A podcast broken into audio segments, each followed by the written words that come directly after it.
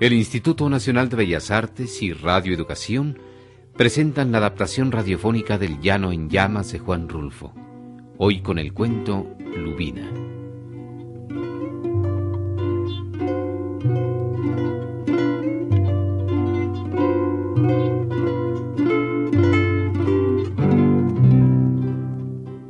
De los cerros altos del sur, el de Lubina es el más alto y el más pedregoso.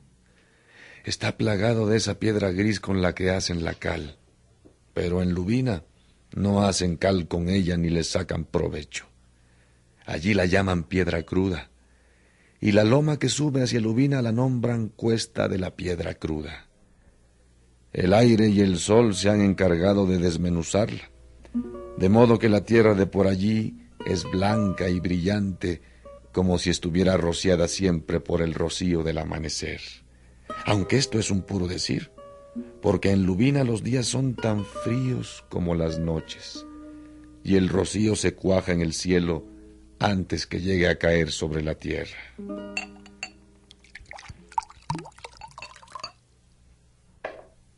Y la tierra es empinada, se desgaja por todos lados en barrancas hondas de un fondo que se pierde de tan lejano.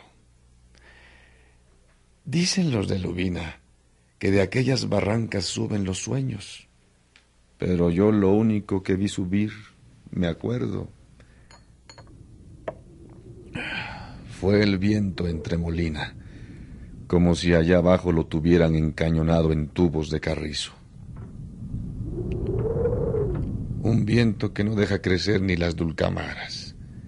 Esas plantitas tristes que apenas si pueden vivir un poco untadas a la tierra, agarradas con sus manos al despeñadero de los montes. Solo a veces, allí donde hay un poco de sombra, escondido entre las piedras, florece el chicalote con sus amapolas blancas. Pero el chicalote pronto se marchita. Entonces uno lo oye rasguñando el aire con sus ramas espinosas, haciendo un ruido como el de un cuchillo sobre una piedra de afilar.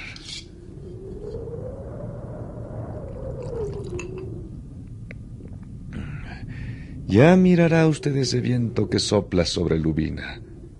Es pardo.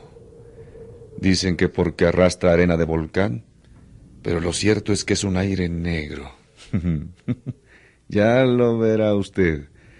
Se planta en Lubina prendiéndose de las cosas como si las mordiera.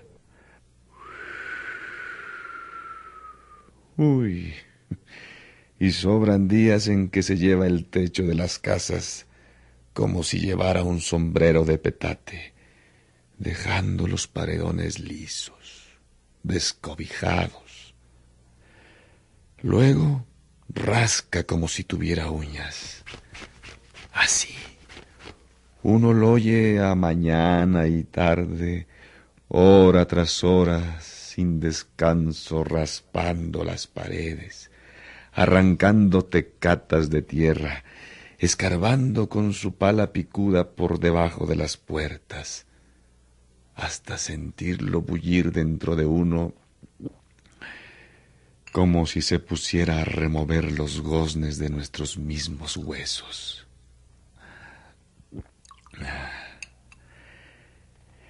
Ya lo verá usted. El hombre aquel que hablaba se quedó callado un rato, mirando hacia afuera. Hasta nosotros llegaban el sonido del río pasando sus crecidas aguas por las ramas de los camichines. El rumor del aire moviendo suavemente las hojas de los almendros y los gritos de los niños jugando en el pequeño espacio iluminado por la luz que salía de la tienda. Los comejenes entraban y rebotaban contra la lámpara de petróleo, cayendo al suelo con las alas chamuscadas. Y afuera Seguía avanzando la noche. Oye, Camilo, mándanos otras dos cervezas más. Otra cosa, señor. Nunca verá un cielo azul en Lubina. Allí todo el horizonte está desteñido, nublado siempre por una mancha caliginosa que no se borra nunca. Todo el homerío pelón, sin un árbol, sin una cosa verde para descansar los ojos, todo envuelto en el calín ceniciento. Usted verá eso. Aquellos cerros apagados como si estuvieran muertos. Y a Lubina, en el más alto, coronándola con su blanco caserío como si fuera una corona de muerto.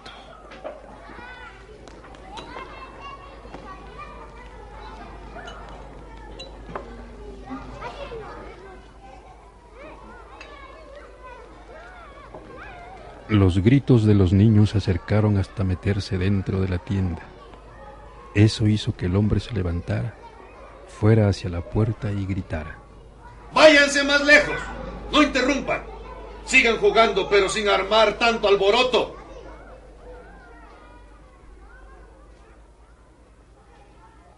Pues sí, como le estaba diciendo. Camilo, ¿qué pasó con las cervezas?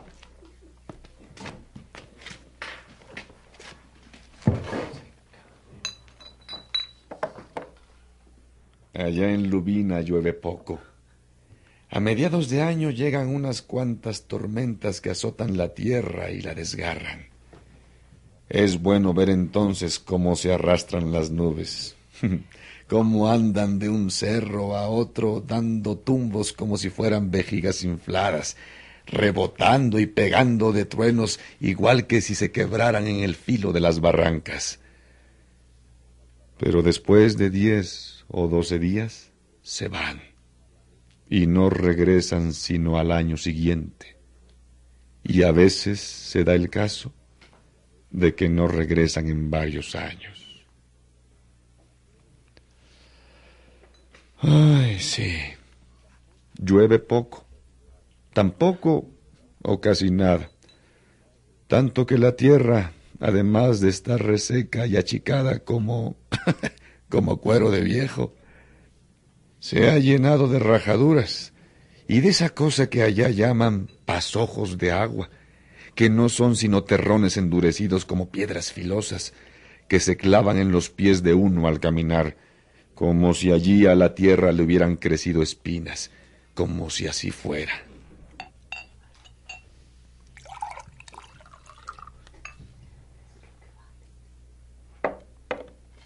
Bebió. Bebió la cerveza hasta dejar solo burbujas de espuma en la botella y me siguió diciendo. Por cualquier lugar que se le mire, Lubina es un lugar muy triste.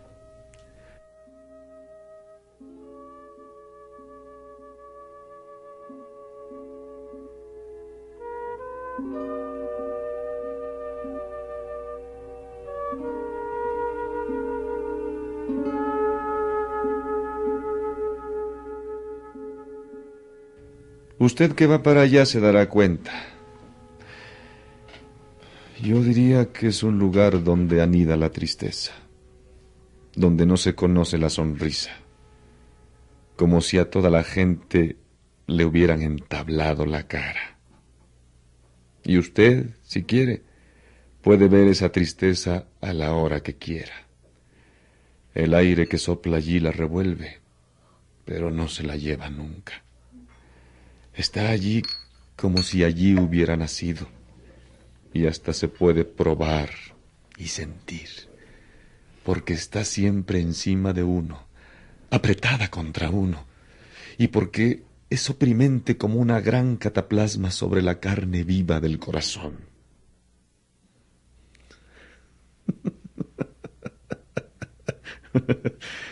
Dicen los de allí que cuando llena la luna, Ven de bulto la figura del viento recorriendo las calles de Lubina, llevando a rastras una cobija negra.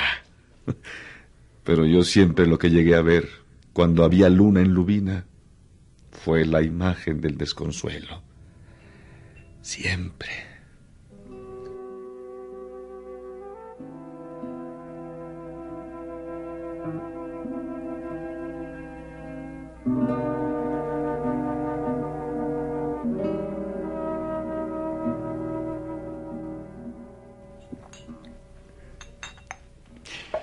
Pero tome su cerveza.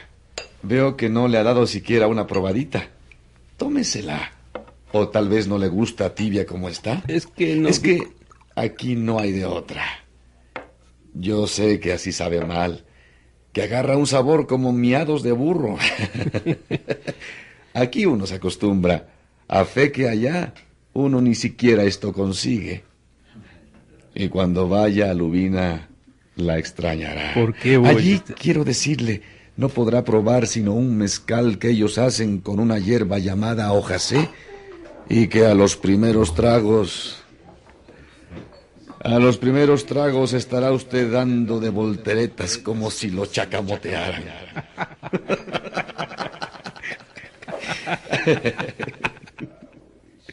Mejor tómese su cerveza. Yo sé lo que le digo.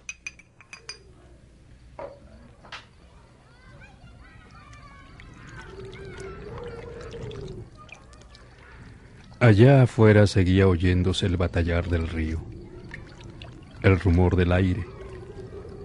Los niños jugando parecía ser aún temprano en la noche.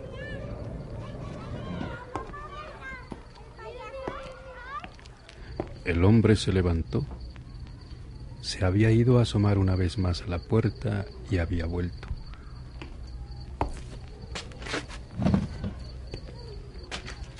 Ahora venía diciéndome otro tanto. Resulta fácil ver las cosas desde aquí, meramente traídas por el recuerdo, donde no tienen parecido ninguno. Pero a mí no me cuesta ningún trabajo seguir hablando de lo que sé, tratándose de Lubina. Allá viví, allá dejé la vida. Fui a ese lugar con mis ilusiones cabales y volví viejo y acabado. Y ahora usted va para allá. Está bien. Me parece recordar el principio. Me pongo en su lugar y pienso. Mire usted, cuando yo llegué por primera vez a Lubina, pero me permite que me tome su cerveza. Veo que usted no le hace caso. Y a mí me sirve de mucho. Me alivia. Siento como si me enjuagaran la cabeza con aceite alcanforado.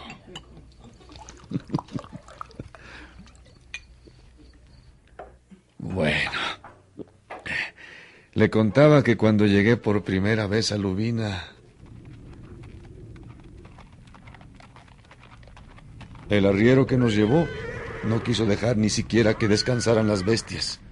En cuanto nos puso en el suelo, se dio la media vuelta. No vas a dejar cestear tus animales. Están muy aporreados. Aquí se fregarían más. Mejor me vuelvo. Y se fue, dejándose caer por la cuesta de piedra cruda, espoleando sus caballos como si se alejara de algún lugar endemoniado.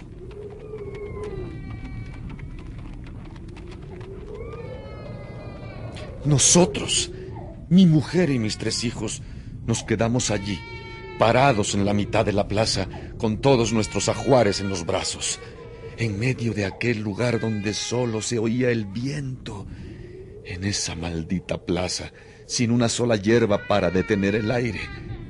Allí nos quedamos. Entonces yo le pregunté a mi mujer, ¿en qué país estamos, Agripina? Agripina, ¿en qué país?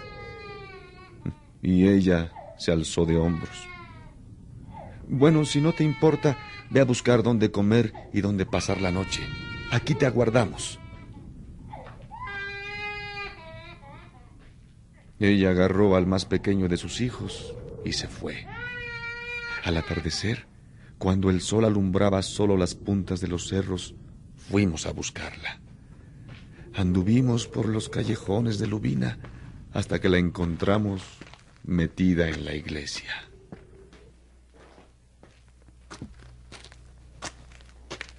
Sentada mero en medio de aquella iglesia solitaria, con el niño dormido entre sus piernas.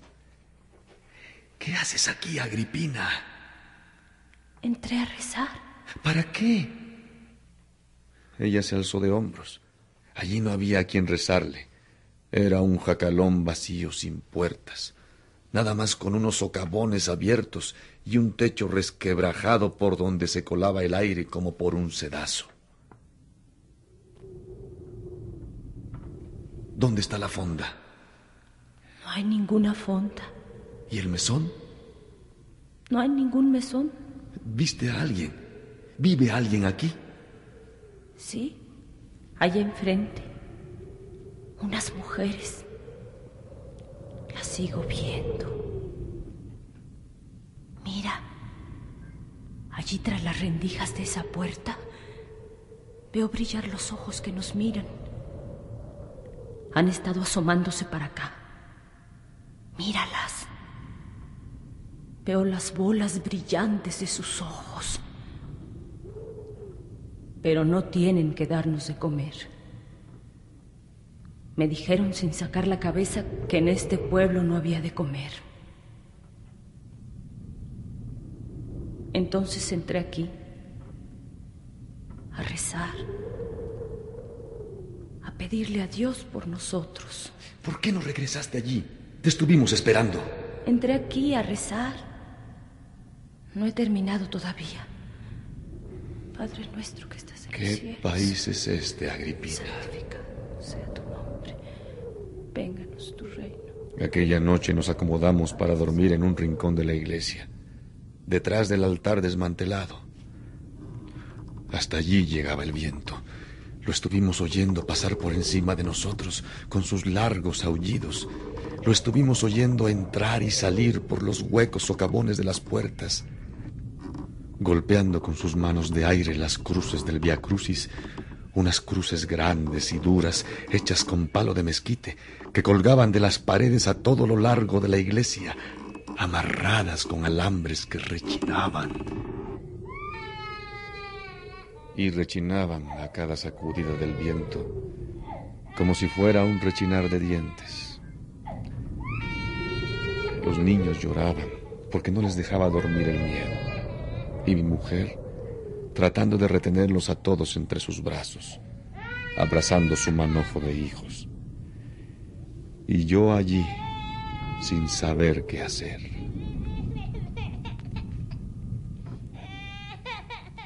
Poco antes del amanecer se calmó el viento. Después regresó.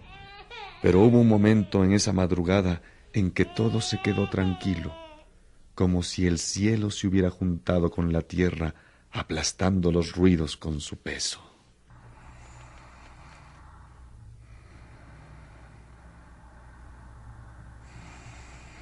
Se oía la respiración de los niños ya cansada.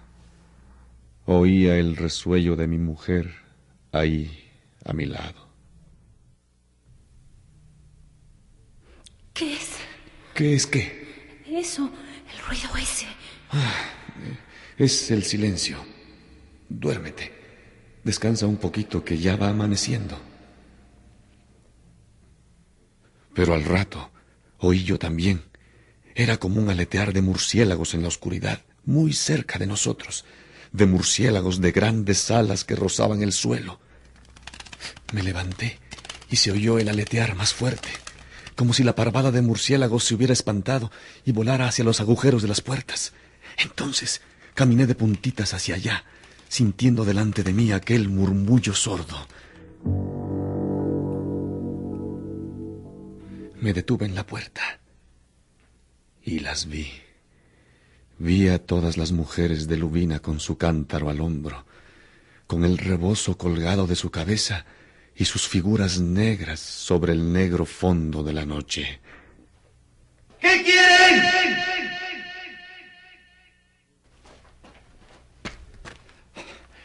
¿Qué buscan a estas horas? Vamos por agua.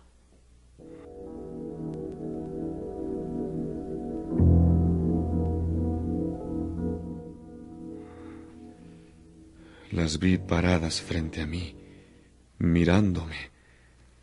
Luego, luego como si fueran sombras, echaron a caminar calle abajo con sus negros cántaros.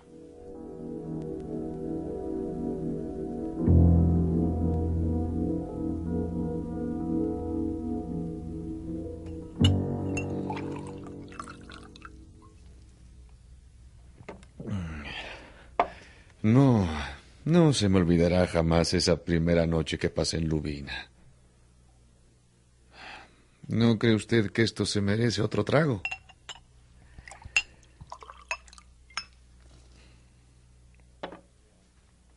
Aunque sea nada más para que se me quite el mal sabor del recuerdo. Me parece que usted me preguntó cuántos años estuve en Lubina, ¿verdad? La verdad es que no lo sé. Perdí la noción del tiempo desde que las fiebres me lo enrevesaron.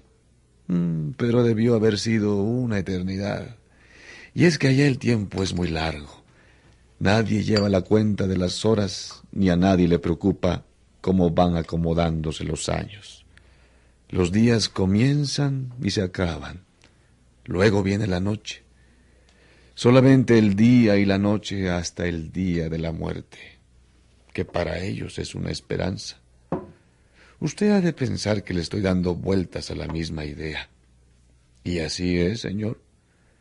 Porque déjeme decirle que en Lubina viven los puros viejos y los que pues los que todavía no han nacido, como quien dice. Y mujeres sin fuerzas, casi trabadas de tan flacas. Los niños que han nacido allí se han ido. Apenas les clarea el alba y ya son hombres. Como quien dice, pegan el brinco del pecho de la madre al asadón y desaparecen de lubina. Así es allí la cosa.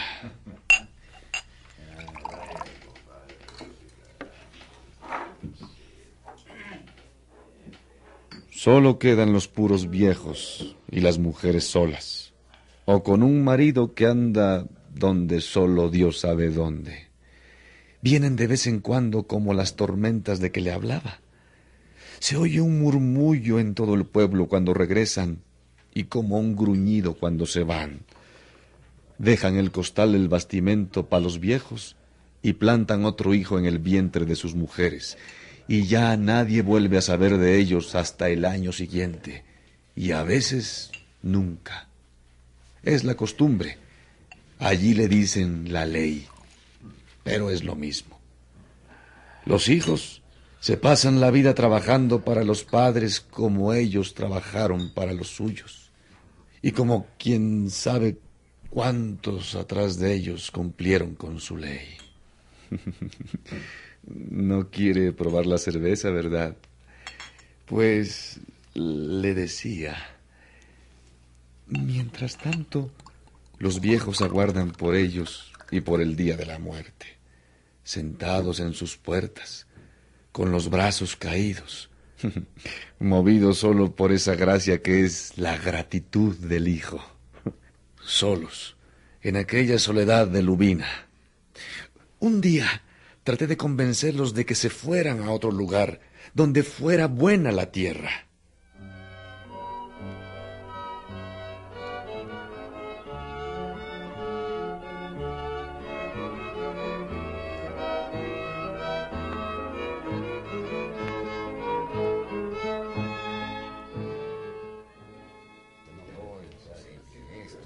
¡Hey! ¡Vámonos de aquí!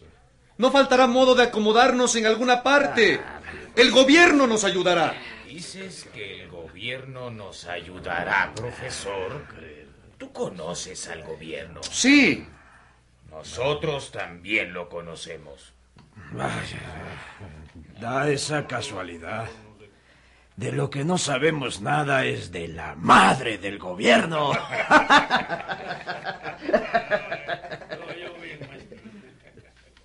Yo les dije que era la patria.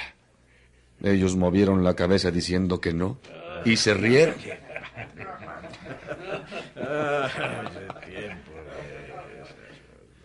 Fue la única vez que he visto reír a la gente de Lubina. Pelaron sus dientes molenques y me dijeron así. No, si el gobierno lo que no tiene es madre. Y tienen razón. El señor ese Solo se acuerda de ellos cuando alguno de sus muchachos ha hecho alguna fechoría acá abajo. Entonces manda por él hasta Lubina y se lo matan. De ahí en más no saben si existen.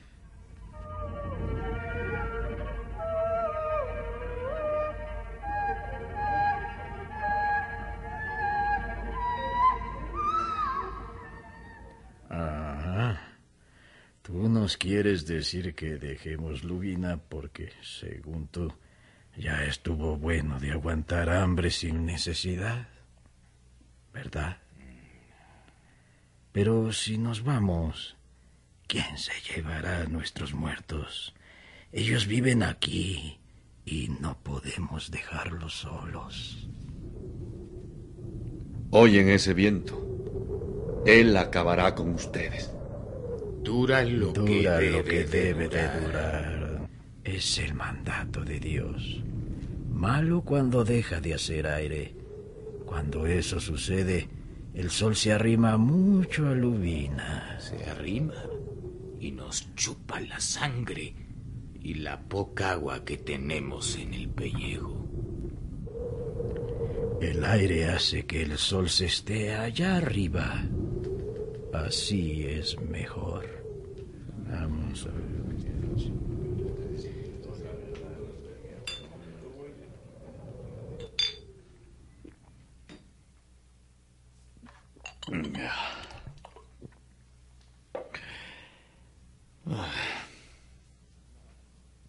No, ya no les volví a decir nada. Me salí de Lubina y no he vuelto ni pienso regresar. Pero mire las maromas que da el mundo. Usted va para allá ahora, dentro de pocas horas. Tal vez ya se cumplieron quince años que me dijeron a mí lo mismo. Usted va a ir a San Juan Lubina. En esa época tenía yo mis fuerzas. Estaba cargado de ideas. Usted sabe que a todos nosotros nos infunden ideas. Y uno va con esa plasta encima para plasmarla en todas partes. Pero en Lubina no cuajó eso. Hice el experimento y se deshizo. San Juan Lubina. Me sonaba a nombre de cielo aquel nombre. Pero aquello es el purgatorio. Un lugar moribundo donde se han muerto hasta los perros y ya no hay quien le ladre al silencio. Ay, pues en cuanto uno se acostumbra al vendaval que allí sopla, no se oye sino el silencio que hay en todas las soledades. Y eso acaba con uno. Míreme a mí. Conmigo acabó. Usted que va para allá comprenderá pronto lo que le digo. ¿Qué opina usted si le pedimos a este señor que nos matice unos mezcalitos? Con la cerveza se levanta uno a cada rato y eso interrumpe mucho la plática. Camilo, oye Camilo, mándanos unos mezcales. Pues sí, como le estaba yo diciendo,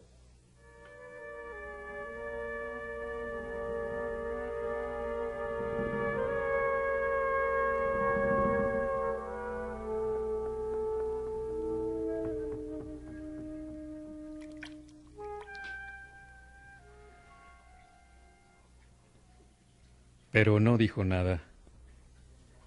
Se quedó mirando cómo avanzaba la noche. El chapoteo del río contra los troncos de los camichines. Y el griterío ya muy lejano de los niños. Por el pequeño cielo de la puerta se asomaban las estrellas. El hombre que miraba a los comejenes se recostó sobre la mesa y se quedó dormido.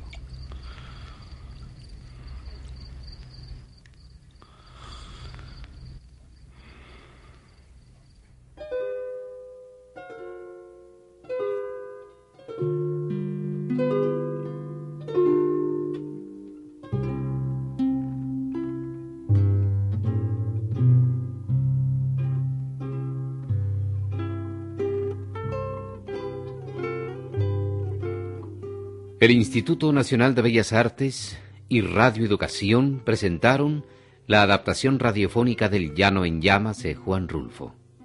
Hoy con el cuento Lubina.